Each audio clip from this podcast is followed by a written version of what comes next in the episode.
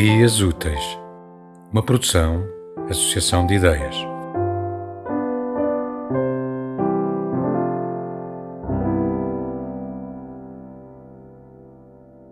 Ofuscada pela indefinição daquele verde, fechou os olhos por alguns segundos, esfregou-os e, quando voltou a abrir, conseguia distinguir agora um canto escuro para onde antes não olhara.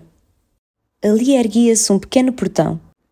Talvez fosse esta a entrada para o jardim de Sam. Empurrou-o. Não teve dificuldade em empurrá-lo, mas assim que o abriu, uma luz pungente turvou-lhe o olhar e uma planta pontiaguda entrou-lhe na boca até a garganta. Engasgou-se e cuspiu aquilo que parecia ser uma folha de palmeira. Sentiu um ar abafado e úmido, diferente do exterior. No exterior, o ar era sempre abafado, mas seco. Ali sentia-se mais um efeito de estufa. Quando voltou a abrir os olhos, conseguiu distinguir silhuetas de uma folhagem exuberante que lhe davam as boas-vindas a um jardim tropical. Haviam palmeiras de vários tipos, estrelitzas, dracenas, gengibres, agaves, etc.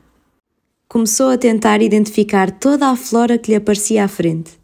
Trabalhara no Museu Nacional, logo percebia do assunto. Dali não conseguiria afirmar se aquele era um espaço aberto ou fechado. A fragrância floral estimulava-lhe os sentidos e pareceu-lhe que alguém estava sentado num barco, circundado por folhas de bananeira. Olhou melhor e viu um banco. Deve ser o jovem Sr. Yu, pensou. Ao aproximar-se um pouco mais, viu que se tratava de um homem alto e ruivo.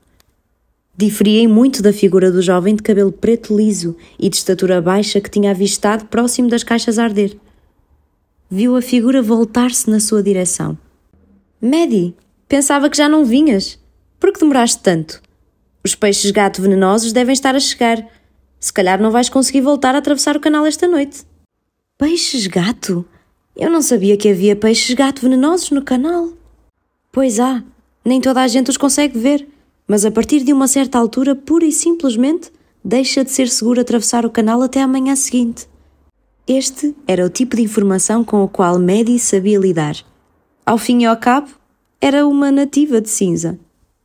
Este jardim é teu? É. Criei diferentes níveis para lhe conferir um caráter mais distinto. Os níveis fazem com que o jardim pareça maior e, sendo assim, consegue desfrutar-se de uma variedade de perspectivas e de ângulos de visão Senta-te, quero que vejas os melros. Maddie sentou-se no banco que lhe tinha parecido um barco e efetivamente sentiu-se afundar. Parecia um banco bastante sólido, mas era na realidade maleável. Sentiu o banco ceder ao peso do seu corpo, como um pedaço de barro que ainda não secou completamente, ou como um pedaço de plasticina que lentamente a acolhia, mas que aparentava querer cuspi-la também. E assim foi. Afundou-se a tal ponto que até caiu no chão. Sam nem se apercebeu. Maddie não se aleijou, mas não sabia o que pensar daquele jardim, situado assim num andar indeterminado de um edifício que devia ser o edifício atrás daquele. Sam tinha-lhe dito que morava nas traseiras do edifício azul-verde.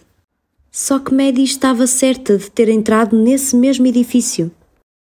De repente, sentiu que nada naquele jardim era real. Até os melros tinham expressões sombrias. Evitando o banco, escolheu sentar-se numa grande pedra sob uma palmeira. A rocha era forte e provavelmente não desabaria.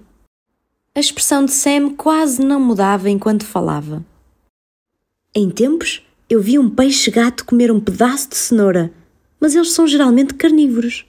Repara no tamanho desses peixes-gato. Nenhum peixe de água doce poderia crescer assim tanto sem uma fonte de proteína. Sim, os peixes-gato são carnívoros. No entanto, isso depende do seu habitat. Por exemplo, se os peixes-gato forem criados num tanque, eles têm forçosamente de comer aquilo que lhes dermos. Já o peixe-gato de menor dimensão no tanque pode correr o risco de ser comido pelo de maior dimensão. De qualquer forma, vou tentar alimentá-los a cenouras. Vou-lhes deitando ocasionalmente. Pode ser que se acostumem e se tornem menos perigosos para as pessoas. Sam pegou numa cenoura que ali estava e tirou uma faca do bolso com a qual a começou a descascar. Quando estava ali embaixo, vi uma pessoa que parecia mesmo o meu vizinho do andar de cima. Ele disse-me que tinha visto o cão do nosso condomínio arder. e depois entrou neste prédio. Veio alguém aqui ter? Sam olhou para o rosto dela pela primeira vez desde que começara a falar.